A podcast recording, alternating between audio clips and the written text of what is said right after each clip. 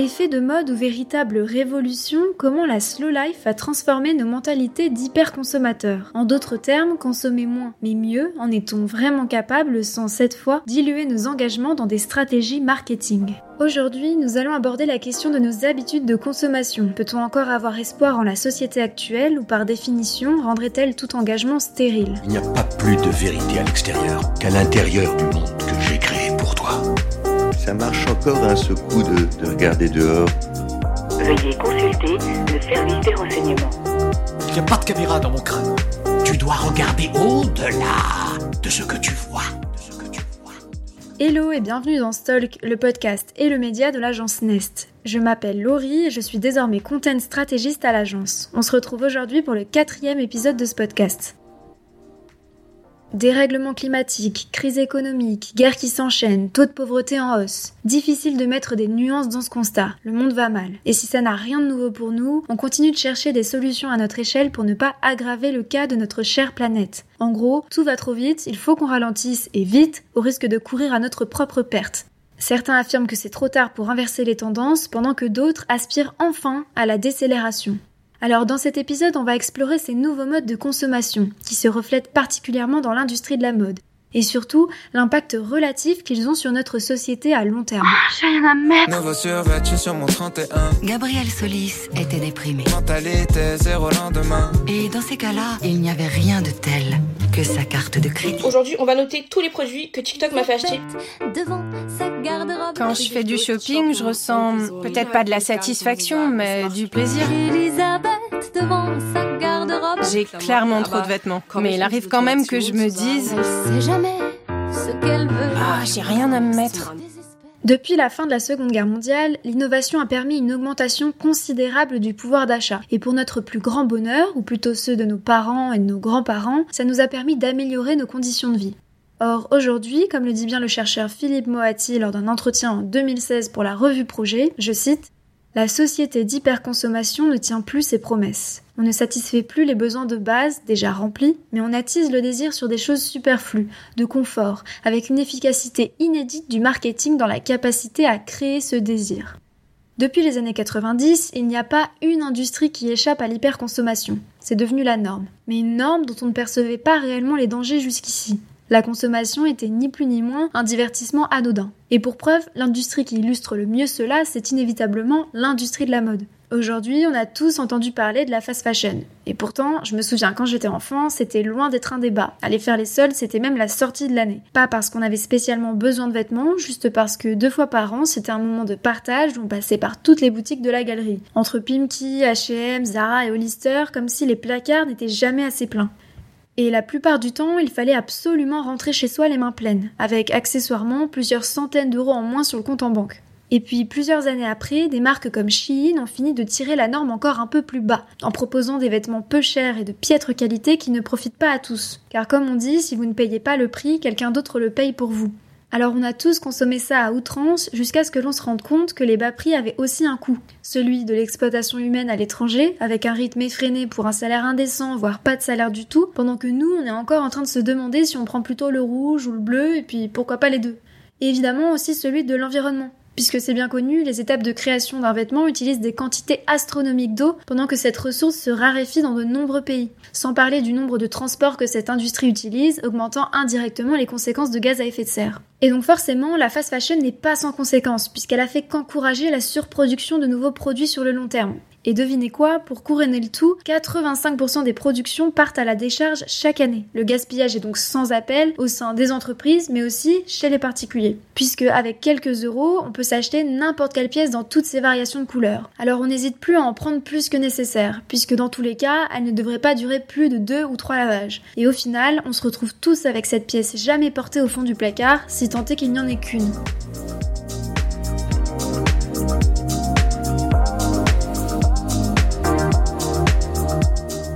Heureusement, tout ça, c'est presque de l'histoire ancienne. Face à nos placards remplis, nos intérieurs standardisés Ikea et nos week-ends à quelques dizaines d'euros l'aller-retour en avion, on a pu voir un changement de mentalité s'opérer. Alors, pas chez tout le monde, mais du moins chez ceux qui sont conscients qu'il n'y a pas d'autre moyen de retarder la décadence. Consommer moins mais mieux est alors devenu le slogan de toute une génération. D'accord, mais alors comment on fait? Après que la surconsommation soit devenue une habitude, il a fallu réapprendre à tirer profit de l'existant. Sous couvert d'attachement émotionnel à nos objets, on leur trouve une nouvelle utilité, on les recycle ou on les transforme pour continuer de les rentabiliser.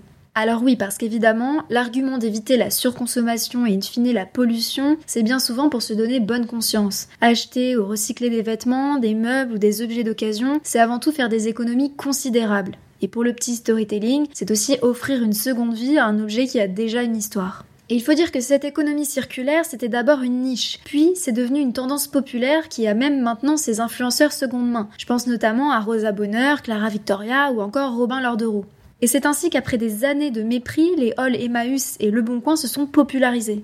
Désormais, on achète, on abîme et on répare pour prolonger la durée de vie de chaque objet, comme à l'époque où nos grands-parents rafistolaient les vêtements jusqu'à ce qu'il n'y ait plus un seul fil qui tienne. Car comme dirait Lavoisier, rien ne se perd, rien ne se crée, tout se transforme. Et depuis le 1er janvier 2024, l'État a même doublé le bonus réparation, une aide pour encourager à la récupération des vêtements ou des objets abîmés. Un dispositif jusque-là peu connu qui tend à le devenir, surtout depuis qu'on a perdu le coup de main sur la machine à coudre. Au mieux, on fait preuve de minimalisme et on achète ou on loue des pièces de qualité en petite quantité chez des marques locales et engagées. Et il faut dire que ça, ça ne manque pas. Puisqu'avec l'intérêt grandissant des consommateurs pour une mode durable, on a vu fleurir tout un tas de marques green qui ont fait de l'environnement leur ligne directrice. On a ainsi vu naître tout un tas de produits à un prix bien moins attractif, régis par l'argument marketing du minimalisme. Sans parler des H&M et des Zara qui ont repensé tout leur processus interne pour créer des gammes éco-conscientes qui sonnent étrangement bien moins authentiques. À côté de leur nouvelle collection fabriquée en Asie, ça semble tout de même leur donner bonne conscience, à eux, mais aussi à leurs consommateurs.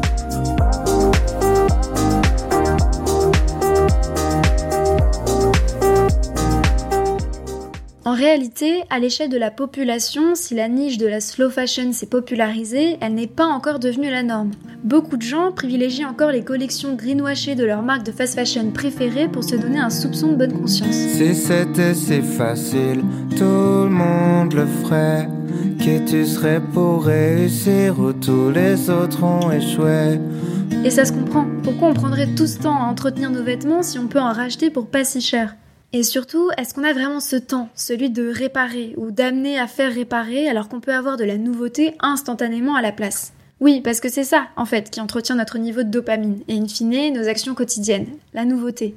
Et même avec la fast fashion couplée à l'économie circulaire, on continue de faire vivre cette tendance. Puisque upcycler, selon Resap Paris, l'une des marques pionnières dans le domaine de l'upcycling, c'est littéralement une pratique de recyclage dont le principe est de revaloriser une matière sous la forme d'un produit avec une plus forte valeur ajoutée.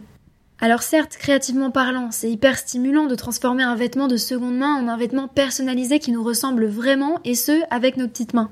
C'est ça qui nous plaît surtout, c'est créer un nouvel objet sans matière première et en quelque sorte, on a le sentiment d'utiliser une matière destinée à être jetée à bon escient. Or, comme l'explique très bien Flore Berlingen, autrice et militante pour l'écologie sous un poste LinkedIn à ce sujet, c'est que le recyclage n'annule en rien le déchet en réalité. Je cite Aviez-vous remarqué ce glissement sémantique sur les consignes de tri, consistant à opposer le jeter au trier Ce sont plein de petits détails comme celui-ci qui laissent croire que le recyclage annule le déchet. Et même quand il advient, le recyclage ou l'usage de matières recyclées n'annule ni le bilan énergétique, ni le bilan ressources, ni le bilan carbone d'une production quelle qu'elle soit. Du recyclage, il en faut absolument pour les objets qui arrivent en fin de vie après une utilisation la plus longue possible, mais mettre en œuvre des moyens démesurés pour tenter désespérément de rendre soutenable le jetable, ce n'est pas mieux que rien. C'est une grave erreur.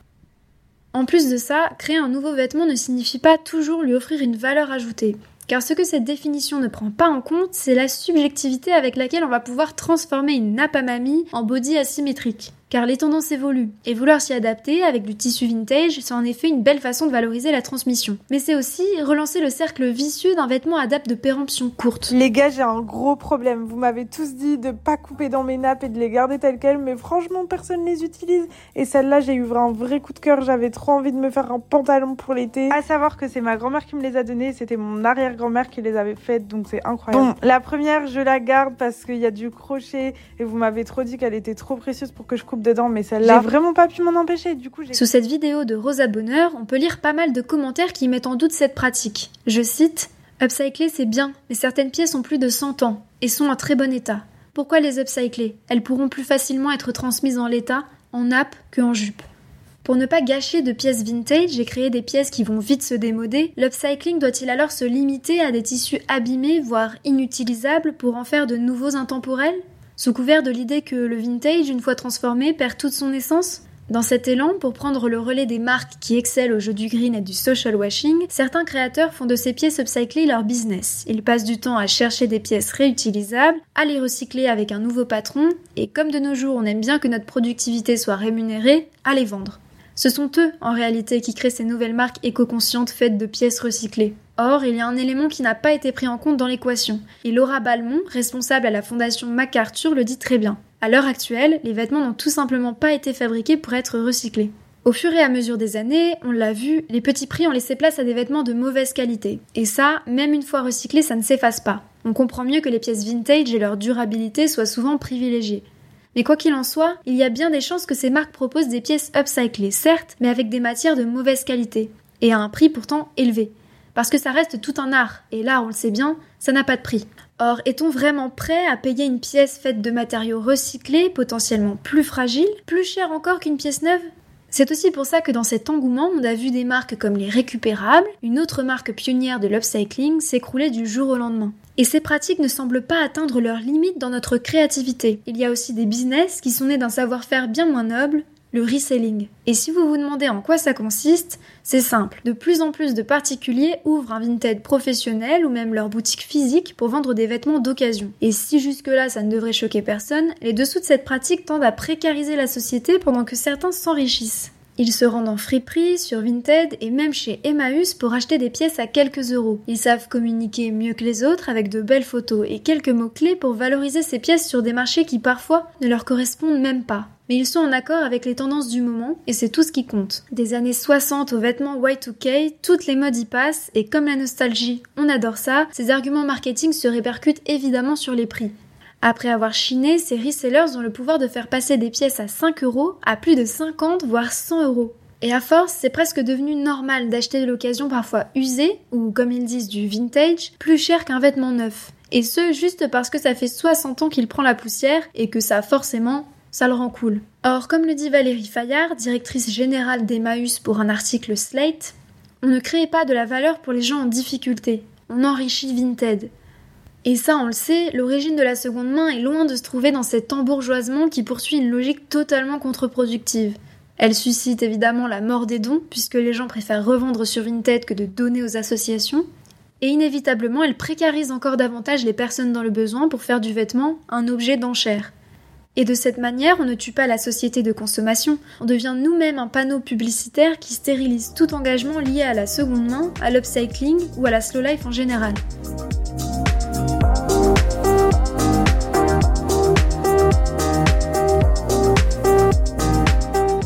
Alors l'économie circulaire, c'est bien beau, mais ça ne semble pas vraiment régler le fond du problème au final. On continue de consommer différemment, mais on consomme toujours. Et ce geste qui autrefois était militant est lui-même devenu un objet de consommation.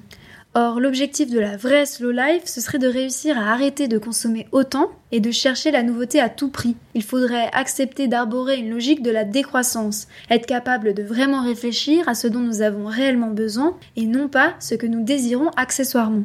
Et rassurez-vous, rien de tout ça ne nous impose de reculer dans le temps, mais plutôt de réapprendre à prendre soin des choses que nous possédons en premier lieu, pour les garder le plus longtemps possible, sans vouloir à tout prix les transformer. Dans l'industrie de la mode, par exemple, la baisse de qualité a amené certains à adapter leur mode de vie pour garder leurs vêtements le plus longtemps possible. Je cite, Ma règle de base, c'est que si votre vêtement n'a pas absolument besoin d'être lavé, ne le nettoyez pas. Je ne change pas de soutien-gorge tous les jours, et je ne mets pas mes affaires à la machine à laver après les avoir portées une fois seulement. Dans un autre article de Slate, la créatrice de mode Stella McCartney avoue préserver la durabilité de ses pièces en limitant les lavages qui ne sont pas nécessaires et qui, inévitablement, réduisent la durée de vie de nos vêtements, sans parler de l'impact que chaque machine a sur l'environnement. Et cet art de faire durer les choses, c'est un vrai savoir-faire qui demande de changer ses habitudes de manière durable. Et ici, on ne parle pas d'un simple dry January que personne ne tient jamais. On parle d'un enjeu qui aurait de plus grosses conséquences sur la santé de notre planète.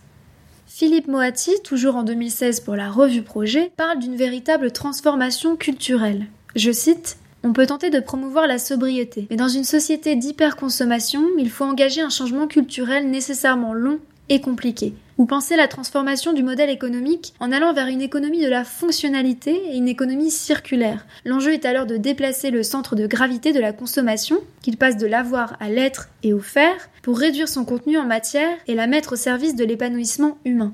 Et pousser notre engagement plus loin, hors d'une quelconque productivité, ça ne tient qu'à nous. C'est une question d'état d'esprit en quelque sorte, être capable d'adopter une philosophie de la décroissance, déconstruire son rapport à la consommation et aux objets. Quand on en possède un, se satisfaire de ses qualités et apprécier sa rareté. Faire preuve de sobriété et de minimalisme. Une philosophie qui aurait aussi une force considérable sur notre bien-être global.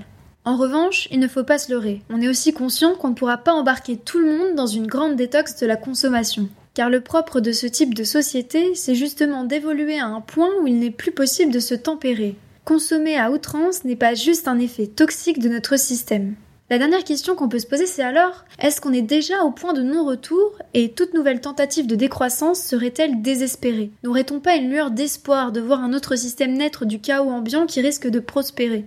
En attendant, j'espère que cet épisode vous a plu. Vous trouverez bien évidemment plus d'infos dans la description. N'hésitez pas à noter cette émission sur les plateformes de podcast, à la partager et à nous donner vos retours, on serait ravis d'en discuter avec vous. Venez aussi nous suivre sur nos réseaux sociaux, talk.pov pour découvrir bien d'autres tendances de société que l'on a pris le soin de décrypter. A bientôt pour un nouvel épisode. I do have this magic clock.